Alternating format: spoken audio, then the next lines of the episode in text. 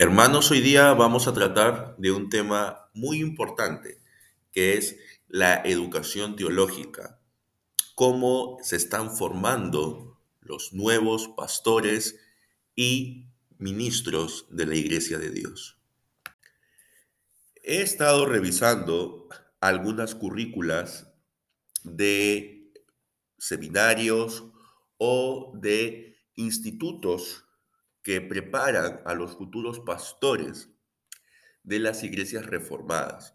Por supuesto, no son exclusivos para pastores o futuros pastores de iglesias reformadas, están abiertos para todos, pero digamos que el enfoque es un enfoque reformado. Y se presume que eh, la mayoría de los que van a tener acercamiento a estos grupos de estudio son reformados, ya sea de iglesias presbiterianas, iglesias reformadas continentales o pues de iglesias bautistas confesionales. Entonces, estos grupos de estudio me preocupa que no pongan énfasis, ni siquiera de manera mínima, en el rubro de la teología histórica y de la historia de la iglesia. Hay cursos muy buenos en cuanto a estudios bíblicos, en cuanto a teología sistemática, pero no veo una preocupación por enseñar historia de la iglesia. ¿Acaso se piensa de que un ministro, un pastor, no necesita saber historia de la iglesia? Considero que un seminario, un instituto bíblico, un grupo de estudios que pretende capacitar a futuros siervos de la palabra de Dios debe tener siete áreas. La primera área es la exégesis. Evidentemente, la labor principal del ministro es predicar el Evangelio y enseñar la doctrina cristiana a su grey. Por lo tanto, la exégesis es fundamental para determinar el significado correcto de un texto. Para hacer buena exégesis, uno tendría que saber, de manera ideal, el idioma en el que se escribió el texto. Y aquí hay otro asunto en el cual nosotros también estamos fallando. Varios de estos grupos de estudio, de estos seminarios, no llevan cursos de idiomas, ni siquiera uno, ni de griego ni de hebreo. Entonces, ¿cómo se va a hacer una exégesis correcta si no saben idiomas? Lo más probable es que simplemente van a tener que descansar en las exégesis de otros, lo cual no es necesariamente algo malo, porque como bien dijo un reconocido estudioso del griego, es preferible que no sepas nada de griego a que sepas un poquito y que creas que con ese poquito sabes mucho. Pero ese también es un punto a tratar. La segunda área que debería tener todo seminario es la teología bíblica. La teología bíblica, a diferencia del exégesis, ve un panorama más amplio. Analiza el marco histórico en el cual se crearon los textos bíblicos. Mientras que el exégesis analiza de manera detallada el texto, en la teología bíblica se busca poner al texto dentro de su contexto general. La tercera área definitivamente es la teología sistemática. Las grandes doctrinas cristianas tienen que estar presentes. Eclesiología, cristología, soteriología, escatología, teología propia, todo esto tiene que ser enseñado. La cuarta área sería la teología histórica. Y aquí viene lo que nosotros habíamos dicho al inicio. Si no enseñamos historia de la iglesia, si no enseñamos los hechos que ocurrieron, entonces, ¿cómo nosotros vamos a enseñar teología histórica, porque la teología histórica son las doctrinas, los desarrollos que se hicieron a través de la historia de la iglesia. Ambas cosas están entrelazadas. La quinta área es la teología práctica, a veces también conocida como teología pastoral. Pero en realidad la teología práctica abarca más que la teología pastoral, porque cuando hablamos de teología pastoral, básicamente nos referimos a consejería y a administración de la iglesia. Pero en la teología práctica también hablamos acerca de evangelismo, misiones, educación cristiana y también hablamos, por ejemplo, de homilética, ¿no? Cómo preparar sermones, ¿no? Cuestiones más prácticas, ¿no? Ya no, aquí ya no hay tanta doctrina, sino cómo esa doctrina que has aprendido en los otros cursos la puedes aplicar para el beneficio de tu congregación. La siguiente área, la sexta área, es la apologética. En un mundo cada vez con más ideas, es necesario que podamos realizar una buena apologética.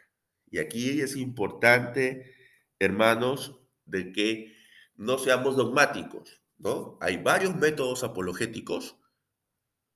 Está el evidencialismo, está el presuposicionalismo, está la llamada epistemología reformada, está el método acumulativo y está, digamos, el método clásico. Todos estos métodos apologéticos son válidos y se deberían enseñar todos, tanto sus puntos fuertes como sus puntos débiles. Y la última área que podría enseñarse en un seminario es la llamada teología filosófica. La dejo al último porque para algunos sí puede sonar un poco extraño, ¿no? Este, este, esta área. Pero esta área es importante porque usa la filosofía, usa la información obtenida de las distintas áreas del saber humano para poder tocar temas teológicos.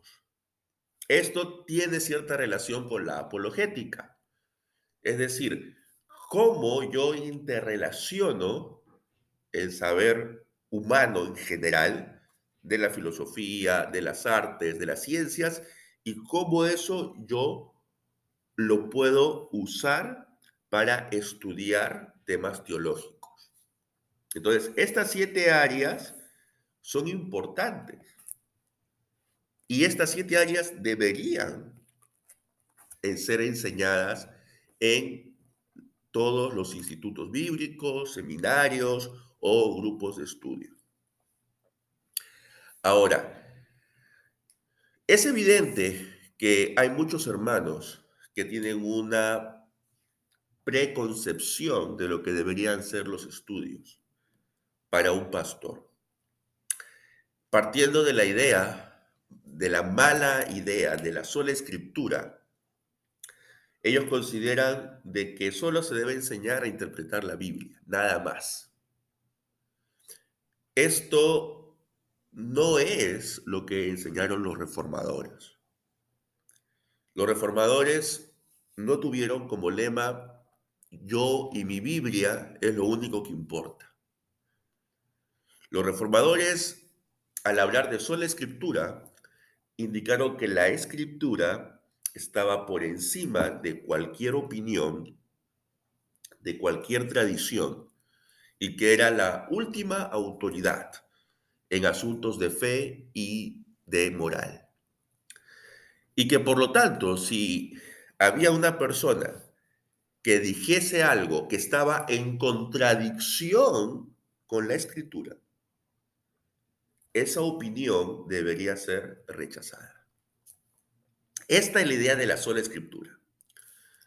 No es que solo nos dediquemos a interpretar la Biblia y que no usemos otras herramientas, que no usemos otros escritos para poder tener mayor claridad justamente para interpretar la Biblia. Así que espero que realmente eh, nosotros podamos tener un buen conocimiento, tanto bíblico como teológico y general, y que podamos enseñar a los futuros pastores esto, es, es todas, estos, todas estas áreas, todos estos cursos.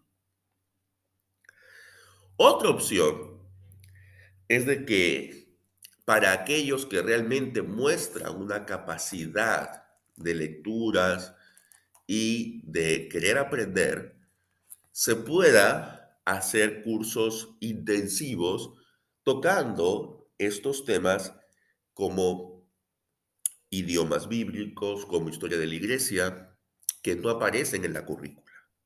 Esa es una opción. Porque ciertamente también es cierto que a los latinos no nos gusta mucho la lectura. Esto es algo que ya hay varias personas que lo han hecho notar. Es cierto, puede ser un prejuicio, pero también es cierto que Solamente estamos habituados a leer lo estrictamente necesario para poder aprobar el examen. Y así nos hemos acostumbrado desde el colegio en muchas ocasiones. Esto, por supuesto, tiene que cambiar. Alguien que desea ser un ministro, un pastor, un presbítero docente, alguien que pueda enseñar fielmente la palabra, no puede leer solo lo estrictamente necesario para preparar un sermón. Tiene que leer más. No es necesario que esta persona diga, bueno, yo soy pastor, yo no soy teólogo, porque todo buen pastor necesita ser un teólogo. Probablemente no va a ser un teólogo académico, no va a enseñar en un seminario, no va a escribir artículos para journals, para revistas especializadas, ni tampoco va a escribir un libro. O sea, si esa es la visión del teólogo, pues probablemente este pastor y la mayoría de los pastores no van a ser teólogos. Pero si vemos al teólogo como aquel que reflexiona sobre Dios, como aquel que busca analizar en detalle su revelación, entonces sí, todo pastor debería ser teólogo. Y un buen teólogo, porque es él el que abre el cofre de la revelación a la gente. No podemos pretender que la gente en las bancas sepa más de lo que nosotros sabemos, porque eso no va a ocurrir. No podemos pretender que la gente en las bancas sean grandes estudiosos de la palabra. Por allí habrán uno que otro, y gloria a Dios por eso. Pero la mayoría de nuestros hermanos están tan absorbidos en sus preocupaciones diarias, en ganarse la vida, en su familia y en las diversiones que ofrece este mundo, que no tienen tiempo para poder analizar las escrituras. Los que estamos llamados a analizarlas somos nosotros, aquellos que hemos sido llamados al ministerio pastoral. Y no hay otra actividad en el ministerio pastoral más importante que predicar y enseñar. Y por eso es importante también historia de la iglesia, para evitar decir herejías del pasado. Espero que esta reflexión ayude para que algunos hermanos que están a cargo de instituciones teológicas puedan hacer los cambios requeridos. Realmente no es mi intención el subestimar ni menospreciar a ninguna institución que esté impartiendo enseñanza teológica. Realmente en Latinoamérica es algo épico el enseñar teología, porque hay muy poco apoyo, hay también muy poco interés de parte de, del público en general. Así que sigan adelante aquellos que están enseñando la teología, pero sí tengan presente que tienen una gran responsabilidad de preparar lo mejor posible a esos futuros hombres que van a predicar la palabra. No busquemos tener más alumnos, sino mejores alumnos. Bendiciones.